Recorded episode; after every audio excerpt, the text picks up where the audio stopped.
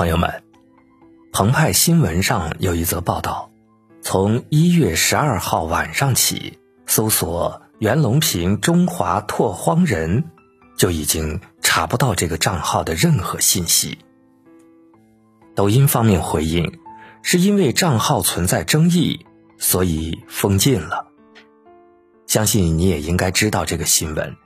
这几天在抖音上有一个署名为“袁隆平中华拓荒人”的账号，因为有认证，所以很多人都认为是袁隆平院士开通了账号。一天时间，一条状态都没有发的账号涨粉近一千六百万。当时大家都还在讨论，这才叫做顶流。结果没有多久，事情就被反转了。新华微评的记者找到袁隆平老人时，他正在三亚南繁基地科研公关，根本不知道自己多出了一个网络账号。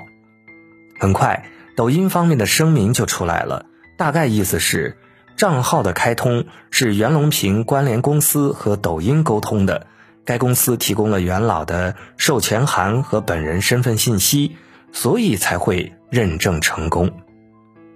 看到这里，相信很多人大概明白是怎么回事了。抖音的认证其实是很严格的，而这家和元老有关联的公司，大概率是利用了元老对互联网和抖音的不了解，半糊弄的拿到了资料，然后在平台那里蒙混过关，通过了抖音认证。所以元老在被问起是不是在抖音那里开了账号，他一脸茫然，不知道对方在说什么。在了解了整个事情的来龙去脉之后。元老和他的团队说，涉及到的侵权，他们已经委托律师通过法律手段解决这件事情。蹭热度蹭到元老身上，真的是让人无语了。然而，扒一扒这个背后的公司，你就会发现大有玄机。根据工商信息显示，和元老有些许关联的这家公司叫青岛。元策集团有限公司，据调查显示，这家公司在二零二零年十一月，因为未按时履行法律义务，被青岛市李沧区人民法院列为限制高消费企业。除此之外，与这家公司相关联的合同纠纷还有多起，也就是说，这是一家老赖公司。而当他们用元老的名义通过抖音或别的平台认证之后，就把利益纳入自己的囊中，疯狂的在商务局那里抢注中华拓荒人的相关商标，从酒水饮料到方便食品到饲料种子品种多样，这不是明摆着傍着元老这个大 IP 来赚钱吗？新华社的点评一针见血。元老忙于实验，你却去蹭热点，拿人们对元老的崇敬、对科学精神的崇尚去吸粉引流，合适吗？元老是什么人？是杂交水稻之父，首届国家最高科学技术奖得主，共和国勋章获得者，是为中国乃至全世界做出巨大贡献的人，他是不允许被任何人玷污的。如果老赖公司拿着元老的账号去卖假货、去卖三无产品盈利，那将会是对我们国家甚至是民族的抹黑。一个九十岁高龄、依旧奋斗在科研第一线的民族脊梁，他的名誉不容被诋毁。这也是大多数人为什么会气愤的原因。很多小人热衷于把英雄拉下神坛，无底线消费英雄。可如果英雄是可以消费的，那我们民族的精神和信仰又该何去何从？元老，他把自己的一辈子都奉献给国家和科研事业，他不像是一个荣誉等身的院士，更像是一位朴素的农家老爷爷。他和农田打了一辈子交道。被称为活地图。每当有外省的人来看望他，他就会问别人是哪里人，随后就能精确地说出当地的经度、纬度、如数家珍地谈到当地适宜种什么水稻品种等。如果不是多年对各地详尽的考察，怎么可能对一切了如指掌？即使年事已高，记性不如从前，可活地图的招牌依旧响亮。对科研事业的热爱与专注早已深入骨髓。网上流传着一句话：“以袁隆平院士的成就，在古代是要封神的。”在上世纪六十年代，水稻产量很低。平均每亩仅产一百多公斤，解决温饱的问题成为摆在元老面前的难关。从一九六四年开始，元老就开始了杂交水稻的研究。他用一生的时间，把有关杂交水稻的难题一个个攻克。从一百多公斤的亩产到七百、八百、九百，甚至一千公斤。这背后是袁隆平带领无数科研人员终日埋头实验的结果。央视面对面里，当主持人问他害不害怕再次出现上世纪六十年代那种吃不饱饭的情景，袁隆平的一句话令无数人感动不已。他很笃定地说：“不可能了。”几十年如一日的研究。几万个日日夜夜的不懈坚持，就是为了让所有中国人摆脱饥饿。他做到了。他把一生献给了农田水稻，那一个个被攻克的难关给了他底气，所以他无比确定地说：历史不会再重演。元老有两个著名的梦想：禾下乘凉梦和杂交水稻覆盖全球梦。我的心愿是发展杂交水稻，造福全球人民。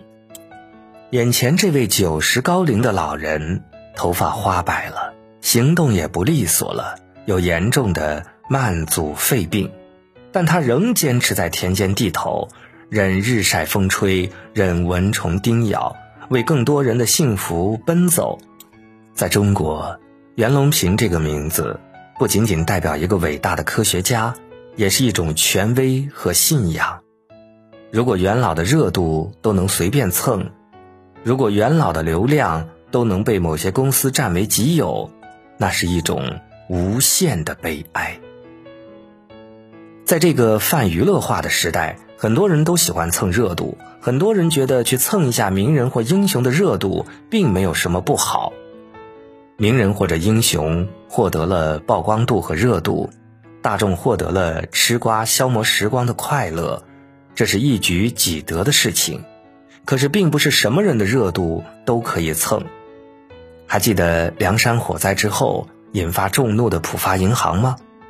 在这场火灾中，三十一名救火队员和地方干部群众在火场中牺牲，他们是当之无愧的英雄。英雄长眠，举国悲痛。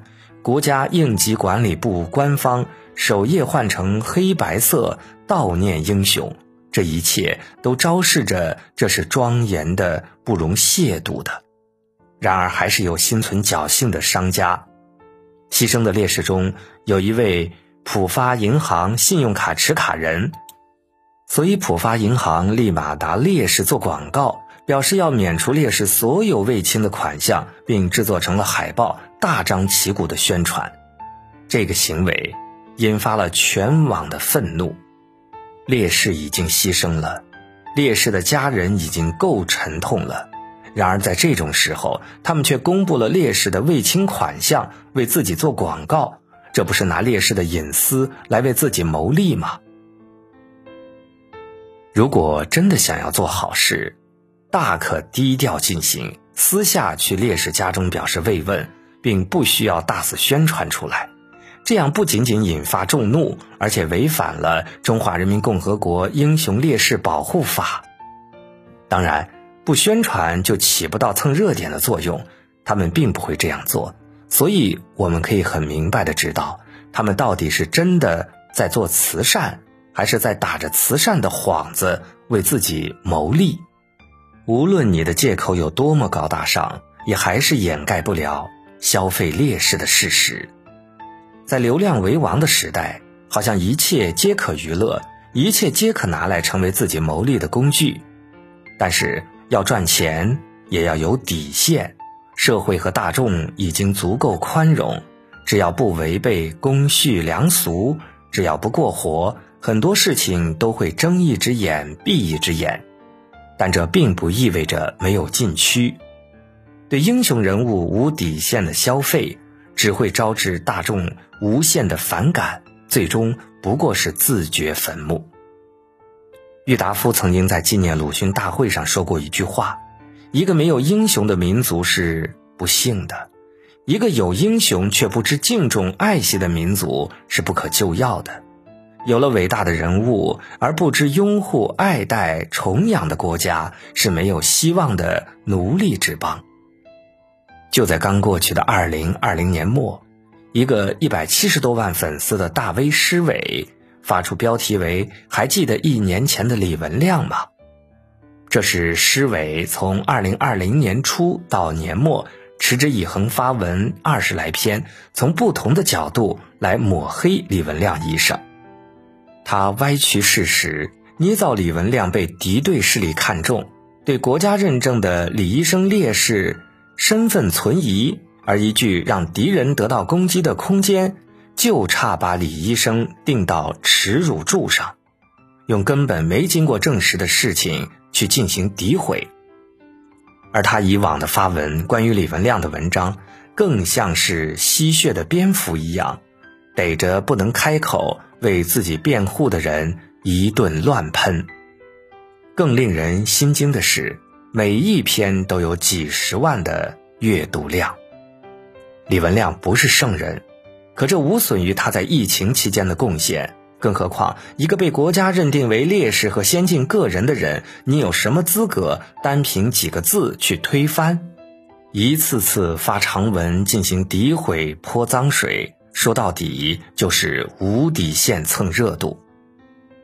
在他的微博下，一堆蛆们叫嚣着：“先生说出了真相。”在李医生离世后的一年。这支队伍还有壮大的趋势，实在是恶臭至极、扭曲至极。没有胆量碰瓷儿活着的英雄，就拼了命消费逝去的烈士，不禁让人想起鲁迅先生那句话：“战士战死的时候，苍蝇们首先发现的是他的缺点和伤痕，搓着、盈盈的叫着，以为得意。”以为比死了的战士更英雄，然而有缺点的战士终究是战士，完美的苍蝇也终究不过是苍蝇。二零二零年年初之际，在对病毒一无所知的情况下，正是李医生勇敢吹哨，我们才得以了解病毒的凶险和来势凶猛。也正是有无数如李医生那样千里驰援、勇敢逆行的医护人员挡在我们的前面，我们才得以有一道安全的屏障。如今疫情再次反扑，全民戒备，抗疫人员再次冲上前线，民众才会吃下定心丸。如果这样的人都被抹黑、被毫无底线的蹭热度，那么这个世界还会好吗？最后。用季夜的一段话结尾吧。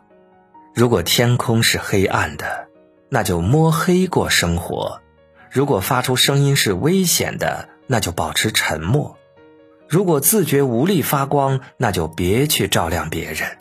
但是，不要习惯了黑暗就为黑暗辩护，不要为自己的苟且而得意洋洋，不要嘲讽那些比自己更勇敢、更有热量的人们。我们可以卑微如尘土，但不可以扭曲如蛆虫。